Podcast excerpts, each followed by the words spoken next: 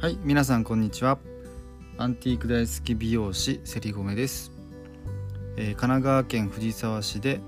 えー貸し切りマンツーマン美容院を運営したり夫婦でアンティークショップを運営したりしています。それではレディオセリゴメ美容師がラジオ始めました。スタートです。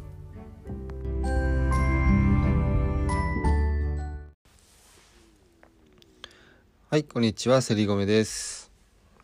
えー今日の話のテーマは、えっと、伝える大切さ思いやりっていうテーマで話をさせていただきます。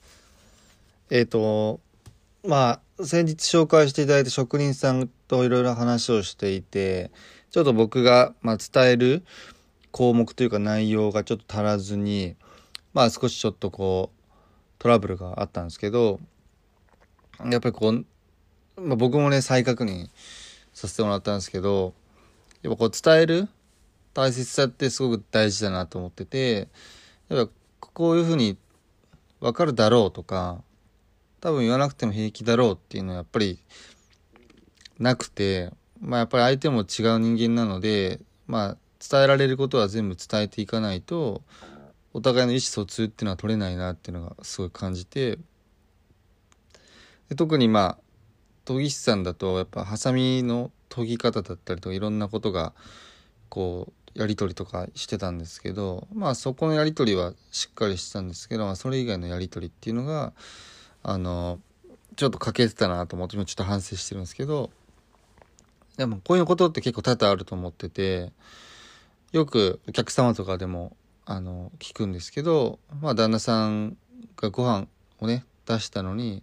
まあ美味しいとかありがとうとか言わずにもう腹が立つとかまあ例えばの話ですけどねこう、まあ、やってもらって当たり前とか、まあ、そういうことって結構聞くんですよね。でやっぱ思ってるだけだとどうしても伝わらないのでやっぱそこはやっぱ口に出してこう伝えることっていうのはすごい大事だと思っててでやっぱ相手に伝わって初めて自分の思いっていうのがあの完結されると思うので、まあ、相手が相手だったらどう思うかっていうのがやっぱ思いやりだと思うんですけどなんか相手の立場に常に立ってこういうふうに伝えた方が伝わりやすいんじゃないかこういうふうに言った方がいいんじゃないか。自分はこう思うんだけどでもあの人相手はこういう方だからこういう言い方言い回しにしようとかだかそういうふうにしっかり相手のことを思って、えっと、伝えるということをあのしていった方が人間関係もっとスムーズに運ぶなっていうのもやっぱすごく大事だと思うしまあね僕は仕事で美容師なんでまあその辺は重々こう自分の中ではねやっぱ分かっていたつもりではいたんですけど、まあ、よりやっぱりこう気をつけていかないといけないななんていうふうには思っててでもこれってこう対人関係とか皆さん絶対あると思うんでなんかそういうところ気をつけられるようになんかシェアできたらいいなと思ってあのちょっと今日は話をしようと思ったんですけどでこれって一番陥りやすいのがあの人間その関係が長ければ長い人に陥りやすいんですよ。あのこの分かるだ言わなくても分かるだろうって気持ちは。とか例えば家族とかまあ付き合った長いカップルとか身近な友達とか付き合いが長ければ長いほど人ってこうやっぱ自分たちと同じ価値観なんだろうなっていうふうに陥りやすくてで相手にも同じ価値観を共有しようと思いやすいんですよね。これ母子一体感って言うんですけどあの言わなくてもこれこれはこうでしょ？こうだから分かるでしょ？っていう風になりがちなんででもやっぱ結局相手と自分っていうのは絶対違くてあの他人なんで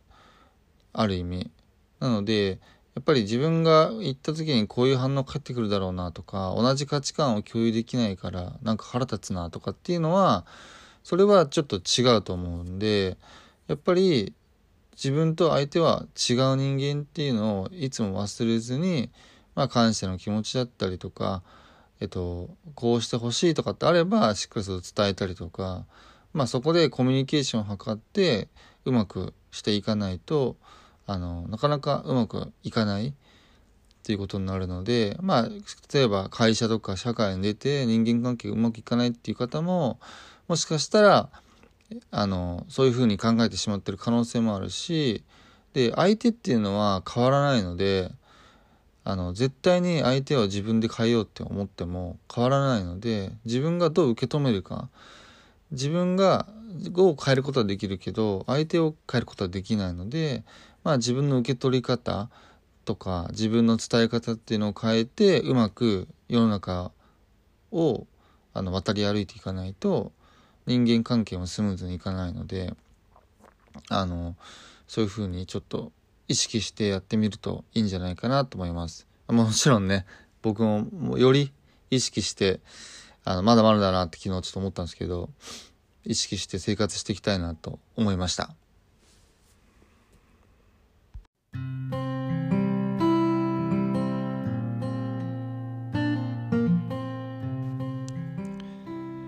はい。ということで今日は伝える大切さ、思いやりを話をさせていただきました。えっ、ー、ともう少しでね緊急事態宣言も解除されそうな雰囲気が出てきたので、まあ、皆さんいろいろこれから動ける人もいるんじゃないかなと思ったりもします。まあねでもなかなかね一気に制限が解除っていうのは難しいと思うんですけどまあそれでもね緊急事態宣言解除っていうフレーズだけでもかなり